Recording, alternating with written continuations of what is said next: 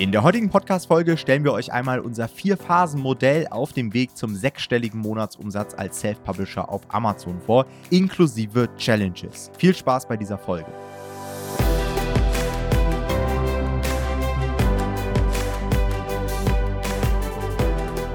Hallo und herzlich willkommen zu einer neuen Folge des Verlagsniveau Podcast. Und ja, unser Folgentitel ist heute extrem reißerisch. Jedoch ist uns in letzter Zeit eine Sache aufgefallen und aus diesem Grund werden wir heute diese Podcast-Folge einmal für euch aufnehmen. Es gibt extrem viele Leute, die sehr erfolgreich sind mit KDP, die auch fünfstellige Monatsgewinne einfahren. Aber uns ist aufgefallen, dass wir extrem wenig Leute kennen, die tatsächlich in den sechsstelligen Monatsbereich eindringen. Und das ist ja auch gar nicht unbedingt notwendig. Also Leute, die jetzt denken, wow, 100.000 Euro pro Monat, das ist ja so weit entfernt, habt ihr absolut recht. Das erwartet auch gar keiner. Aber es gibt eben auch andere Businessmodelle, wo es deutlich mehr Leute gibt, die das eben auch schaffen. Zum Beispiel Amazon FBA, glaube ich, gibt es deutlich mehr Leute, die auch höhere Umsatzklassen erreichen im sechsstelligen Bereich. Bei KDP gibt es nicht ganz so viele Leute. Und wie gesagt, es ist auch nicht unbedingt notwendig. Gleichzeitig denken wir aber, dass es absolut notwendig ist, als Selbstständiger zumindest in den fünfstelligen Bereich zu kommen. Warum? Naja, als Selbstständiger im KDP-Business musst du die 10k erreichen, ganz einfach, weil es einfach ultra viele Abgaben gibt. Ja, das sind die Steuern, die Krankenversicherung, das ist KSK und du musst ja am Ende nicht nur davon leben können, sondern du musst ja als Selbstständiger ja damit auch eine Altersvorsorge aufbauen. Ja, es ist einfach nicht so, dass irgendwie dein Arbeitgeber mit in die Rentenkasse was einzahlt, sondern du selbst bist dafür zuständig, privat vorzusorgen, worein auch immer zu investieren und so weiter. Und ich glaube, das haben viele gar nicht auf dem Schirm, wenn es darum geht, so den Zielbereich zu definieren. Ja, was brauche ich dann quasi mit, für mein KDP-Business zum Leben. Und bei vielen ist dann irgendwie so bei 3.000, 5.000, 6.000 Euro Schluss, weil sie sich denken, okay, ja, das reicht mir ja. Und genau da wollen wir heute einmal ansetzen, denn wir sind der Auffassung, dass alles unter 10.000 Euro pro Monat nicht nachhaltig ist. Das ist vollkommen in Ordnung, dass man diese Phase durchwandert, aber irgendwann müssen wir darüber kommen und das sollte für alle die, die KDP hauptberuflich betreiben wollen, auf jeden Fall ein Ziel sein. Daher haben wir euch heute vier Phasen mitgebracht, die ihr meistern müsst, um erfolgreicher zu werden, einfach als der Durchschnittspublisher und am Ende auch solche Grenzen zu erreichen. Und wenn ihr diese Phasen berücksichtigt, dann gibt es nach oben keine Grenzen. Denn auch das können wir sagen, wir kennen auch Leute, die sechsstellig unterwegs sind, die mehr als 100.000 Euro pro Monat mit KDP umsetzen. Ja, wie viel davon am Ende Gewinn ist, ist nochmal eine andere Frage. Aber darum soll es auch heute gar nicht gehen.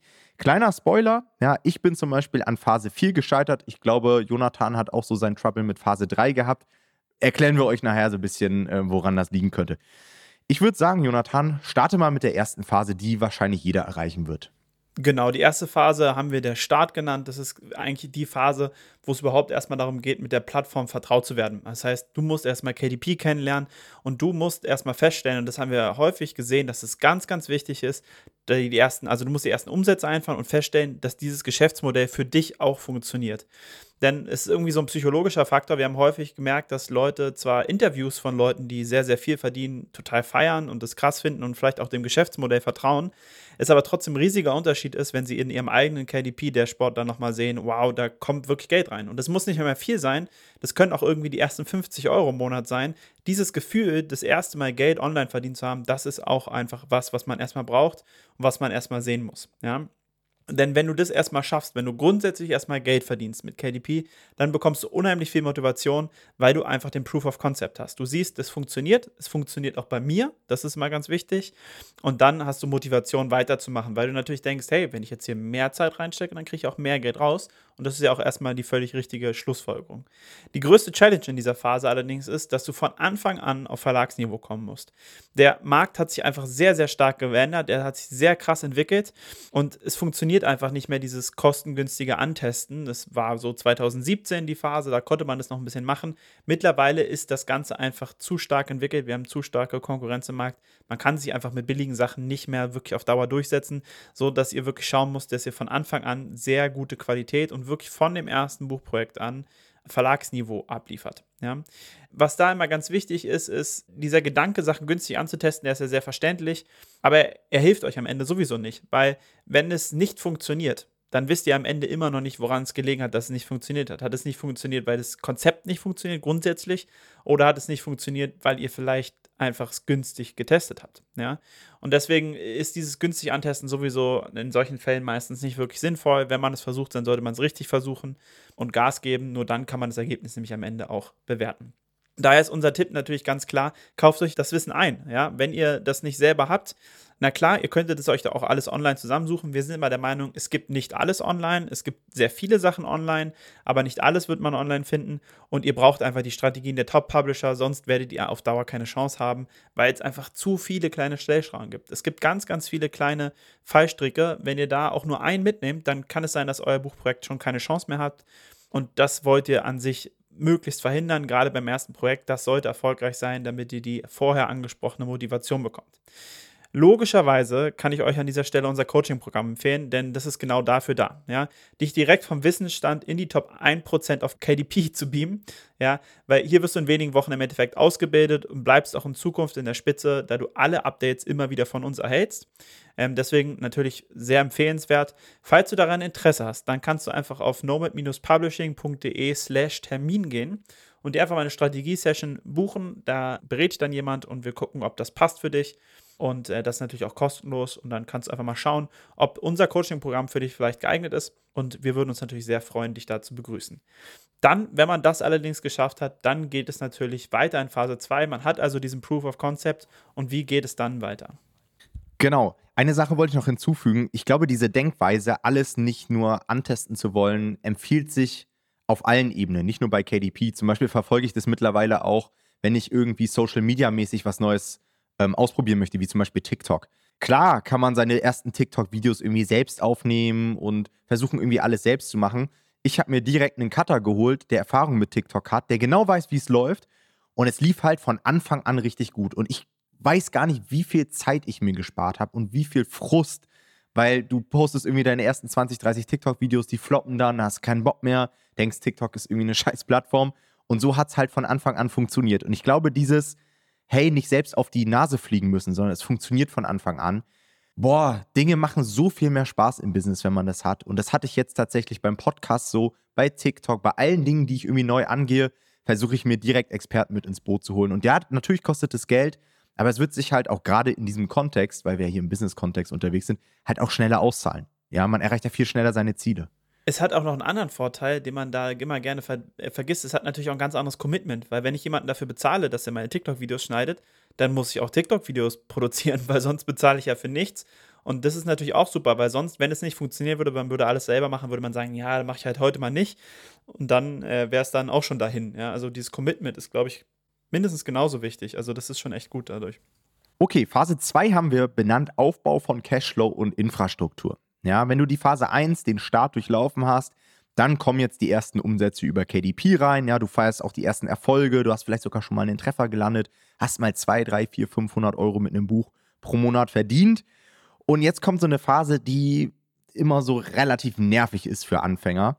Denn jetzt muss man sich so das erste Mal mit dem Thema Buchhaltung, Steuern, IHK, Krankenkasse, Künstlersozialkasse, was auch immer befassen. Letztendlich mit der deutschen Bü Bürokratie.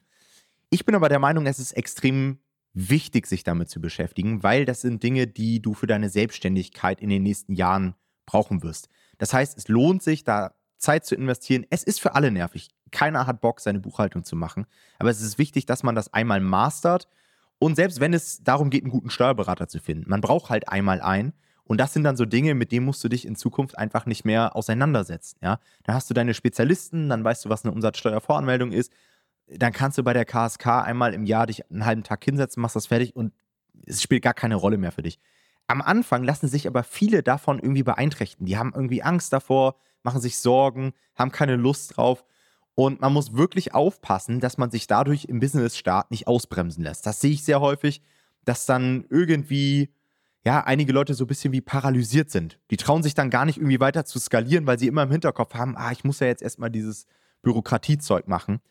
Und da müsst ihr so ein bisschen aufpassen, ja. Also größte Challenges in dieser Phase des Aufbaus von Cashflow und Infrastruktur ist einmal die Angst vor diesem ganzen Thema Steuern, Buchhaltung und so weiter, aber natürlich auch den Fokus zu behalten, ja. Es geht darum, gerade wenn ihr die ersten Erfolge feiert, weiterzumachen, ja. Sich nicht auf andere Dinge zu fokussieren, gilt genauso fürs Thema Webseite aufbauen, Newsletter, Community, Oder dann sehe ich einige Leute, die sagen, boah geil, ja, KDP funktioniert jetzt, ich probiere jetzt auch nochmal MBA aus oder FBA. Auch Quatsch. Sobald ihr eine Sache gemastert habt, dann macht doch erstmal weiter. Versucht direkt ins zweite, dritte, vierte Projekt zu kommen, sodass sich auch eine gewisse Routine entwickelt, sodass ihr die Prozesse optimieren könnt ähm, und dann einfach auch Cashflow aufbaut. Und ich glaube, das ist extrem wichtig. Ja. Dann ein weiteres Thema, was auch eine sehr große Challenge in diesem Bereich darstellt, ist das Thema Ego. Etwas, was ich immer wieder beobachte, tatsächlich auch bei Leuten, die unser Programm durchlaufen haben, unser Coaching-Programm. Sie haben ein extrem erfolgreiches erstes Projekt. Ich sitze mit den Leuten eins zu eins in Zoom in ihrer Abschlusssession und sage ihnen noch, hey, halte dich an unsere Strategien, mach genauso weiter und ich kann dir garantieren, du bist fähig dazu.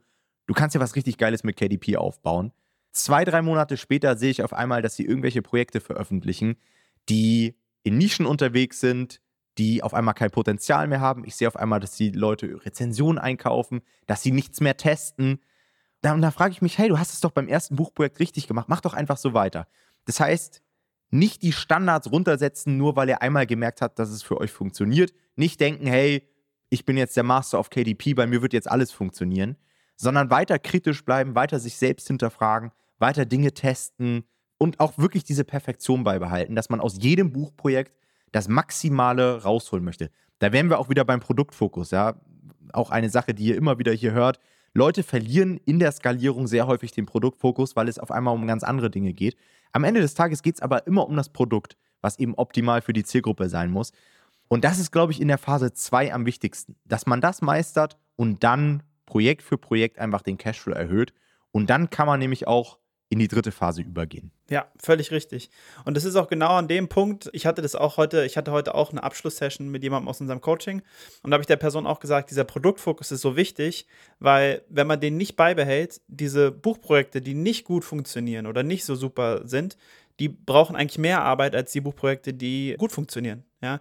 Und da hast du dann nämlich irgendwann das Problem, und da kommen wir nämlich damit in die Phase 3, dass tatsächlich irgendwann Zeit dein Problem wird. Ja, weil in der Phase 3, das, ähm, die haben wir Skalierung und Teamaufbau genannt, ist eigentlich die knappste Ressource, die du hast, deine Zeit. Du kannst nämlich nicht 24-7 arbeiten, das sollte auch keiner machen. Ihr kennt uns, wir, wir sind nicht Leute, die irgendwie so krass für so eine Hustler-Mentalität stehen und sagen, ackert die ganze Zeit rund um die Uhr, sondern jeder sollte auch so ein bisschen achten darauf, dass er ähm, jetzt nicht nur noch am Arbeiten ist, weil das ist auf Dauer einfach nicht gut. Klar, phasenweise ist es immer mal okay, aber auf Dauer ist es keine gute, keine gute Angewohnheit.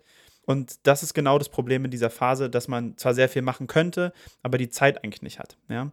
Im Endeffekt ist es in dieser Phase so, dass deine Umsätze wachsen und du merkst einfach, dass KDP für dich keine Eintagsfliege ist.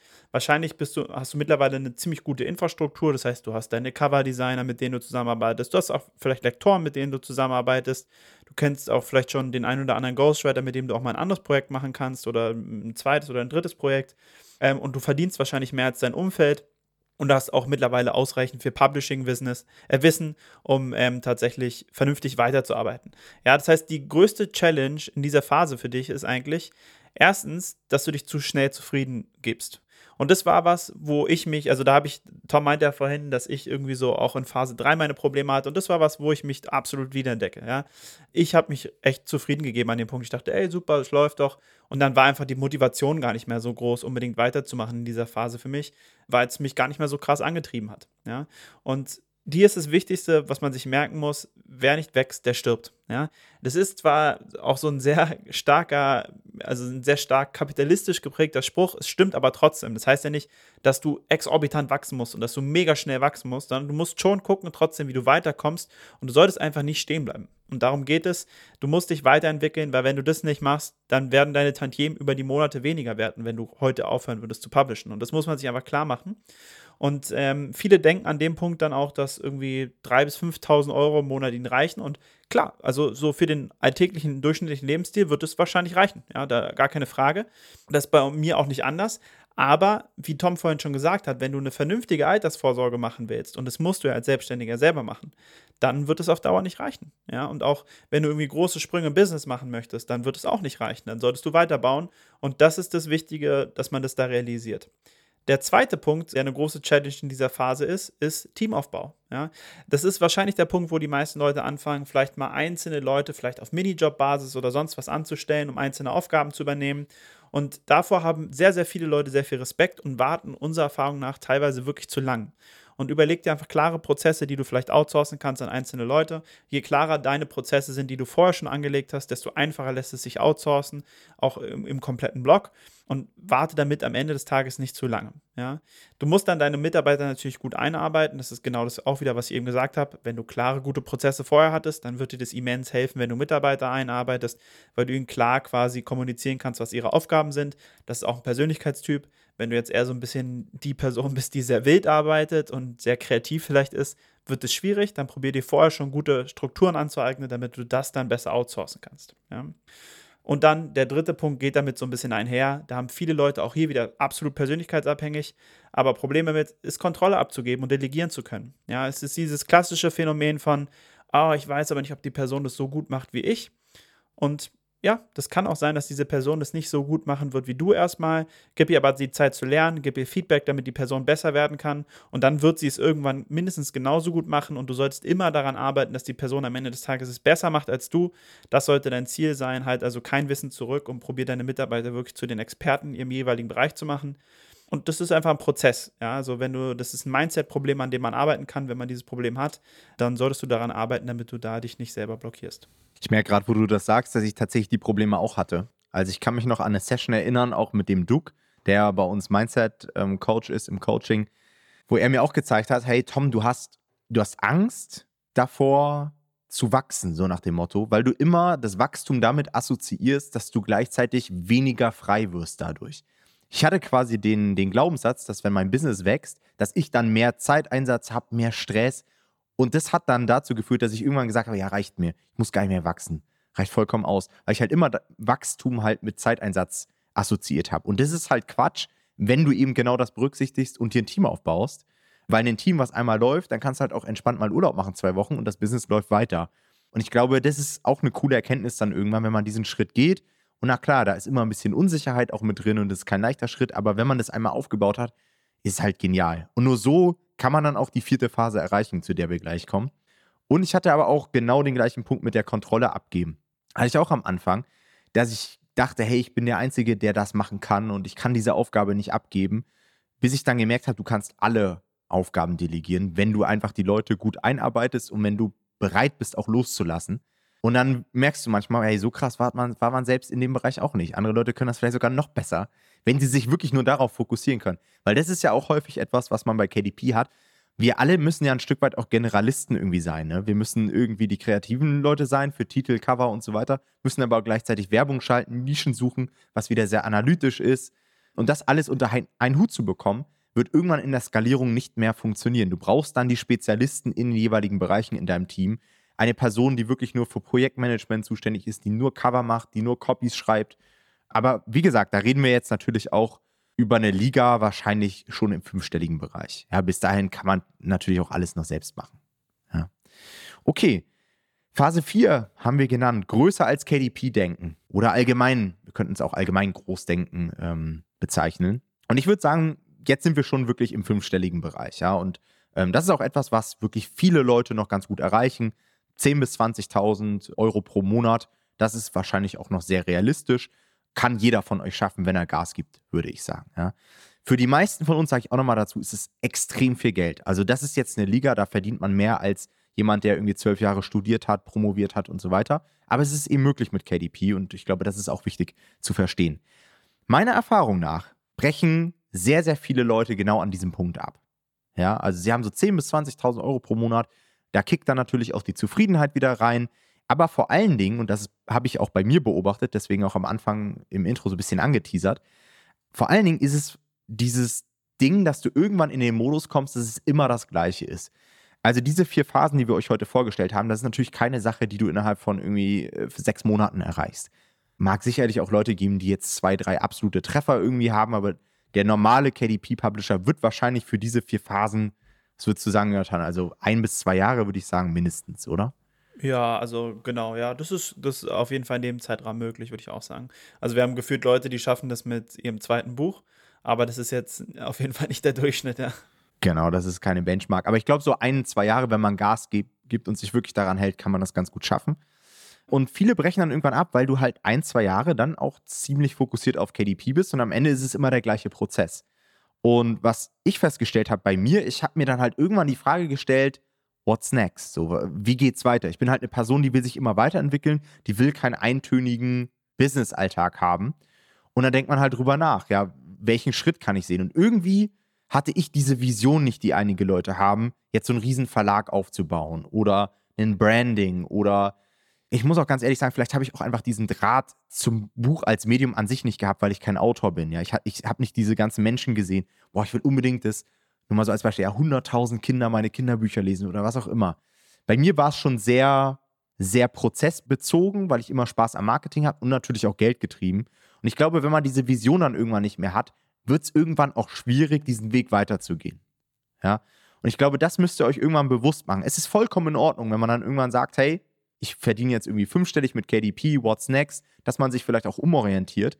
Ähm, aber du musst dir dann halt auch bewusst machen, wenn es für dich weitergehen soll, dann musst du halt irgendwie den nächsten Schritt gehen. Und der kann dann auch durchaus mal über KDP hinaus sein. Dann kann es durchaus auch mal sein, dass du ein Branding aufbaust mit einer Webseite, in einem eigenen Shop, dass du versuchst, dass deine Bücher in, äh, in die Buchhandlungen kommen, dass du vielleicht auch mal andere Produkte anbietest. Diese Möglichkeit gibt es ja auch, ja. Dass du zum Beispiel sagst, hey, ich habe mir jetzt einen Verlag aufgebaut im Kinderbuchbereich, dass du dann vielleicht irgendwelche Vorlagen noch auf der Webseite zum Kauf anbietest und so weiter. Es muss halt so der nächste Schritt erfolgen und du brauchst wieder Challenges, die dich dann auch persönlich antreiben. Und ich glaube, diese Vision, an der sollte man frühzeitig arbeiten und einfach Klarheit schaffen, was man möchte. Und wenn du sagst, hey, ich verdiene jetzt meine 10.000 bis 20.000 Euro pro Monat, reicht mir vollkommen aus, ich will jetzt gar keinen großen Verlag aufbauen, ist auch vollkommen in Ordnung. Aber du wirst merken, irgendwann wirst du an den Punkt kommen, wo es auch für dich weitergehen muss. Und dann gibt es einige Leute, die dann eben auch mit KDP aufhören und was Neues starten. War bei mir ja auch so. Ja? Ich habe dann irgendwann angefangen mit YouTube und habe da wieder meine Challenges gehabt und so weiter. Ja? Und ich glaube, ich bin eine Person, die dann nicht einfach so weitermachen kann, aber ich kenne auch ganz, ganz viele Leute, wie zum Beispiel den Max, der jetzt seit Jahren als Fokus das Publishing hat und der das voll geil macht und seinen Verlag hochzieht und ist auch mega cool. Ja, jeder muss da, glaube ich, so seinen eigenen Weg finden. Es war bei mir auch ein bisschen so. Also ich habe auch gemerkt, es ist mir ein bisschen zu eintönig irgendwann geworden. Und mir macht es einfach tatsächlich auch häufig sehr viel Spaß, Leuten, also diese komplexen Sachverhalte, die wir teilweise in KDP haben, irgendwie so gut wie möglich zu erklären. Und da habe ich gemerkt, es macht mir eigentlich fast mehr Spaß manchmal als das Publishen selber. Und was ich jetzt noch merke, ich mache äh, noch sehr vereinzelt, sehr, ähm, sehr konzentrierte Projekte, sage ich mal, also wo wirklich sehr viel Arbeit in ein einzelnes Projekt fließt. Und ich glaube, das ist tatsächlich an dem Punkt fast wieder wichtig. Also man muss, am Anfang ist es völlig logisch, dass man eine sehr, sehr hohe Schlagzahl fährt, um halt in den Umsätzen hochzukommen. Und es geht einfach am Anfang erstmal am schnellsten über mehr Buchprojekte. Aber hinten raus geht dann auch ganz, ganz viel über Nachhaltigkeit. Also da ist dann auch die Frage, wie schaffst du es tatsächlich, das Leben deiner Bücher so lang wie möglich zu gestalten, dass sie so lang wie möglich verkaufen. Und äh, da würde ich dann fast auch manchmal noch sagen, ähm, also ich, ich würde häufig Leuten empfehlen, hinten raus fast wieder die Schlagzeilen ein bisschen runterzufahren eher und nochmal auf höhere Qualität zu setzen, weil es geht ja in dem Punkt dann gar nicht mehr unbedingt darum, jetzt im Heute quasi meine Umsätze krass nach oben zu schrauben, sondern es geht ja eher darum, auch meine Umsätze zu sichern, hinten raus. Und das werde ich eher mit qualitativ hochwertigen Büchern machen. Ich habe in dem Moment keinen Druck mehr, weil es nicht, also ich kann morgen essen, ähm, egal ob ich jetzt heute ein Buch rausbringe oder nicht. Das heißt, es ist, ähm, ich habe keinen Druck mehr Geld zu verdienen, aber ich will es verlängern. Und das werde ich eher mit qualitativen Hoch, ähm, Büchern machen. Und deswegen würde ich da auch immer empfehlen, achtet wirklich krass nochmal auf eure Qualität der Bücher. Weil, wie vorhin gesagt, das einzelne Buch äh, wenn es nicht gut läuft, kostet euch das mehr Zeit als das gut laufende Buch und deswegen würde ich eher die Schlagzeilen ein bisschen runternehmen, Qualität nochmal einen draufsetzen und ich glaube, damit fahrt ihr auf Dauer dann tatsächlich länger ähm, besser. Ja. Ja, das ist ein sehr guter Punkt, den ich auch im Markt immer wieder sehe, dass Leute das nicht verstehen. Es bringt dir nichts, doppelt so krass zu skalieren wie alle anderen und die doppelte Schlagzeit zu haben, wenn deine Bücher nur halb so lange auf dem Markt existieren, weil sie dann abgestraft werden. Und wir haben auch ab und zu mal Anfragen, zum Beispiel für unser Coaching-Programm von Publishern, die jetzt wirklich schon zwei, drei, vier Jahre dabei sind. Wir haben teilweise Anfragen von Leuten, die schon fünfstellig verdienen und die uns dann natürlich auch fragen, ja, warum sollte ich noch euer Coaching-Programm machen? Und genau deswegen, weil du einfach den Lebenszyklus deiner Bücher teilweise mit kleinen Dingen enorm verlängern kannst.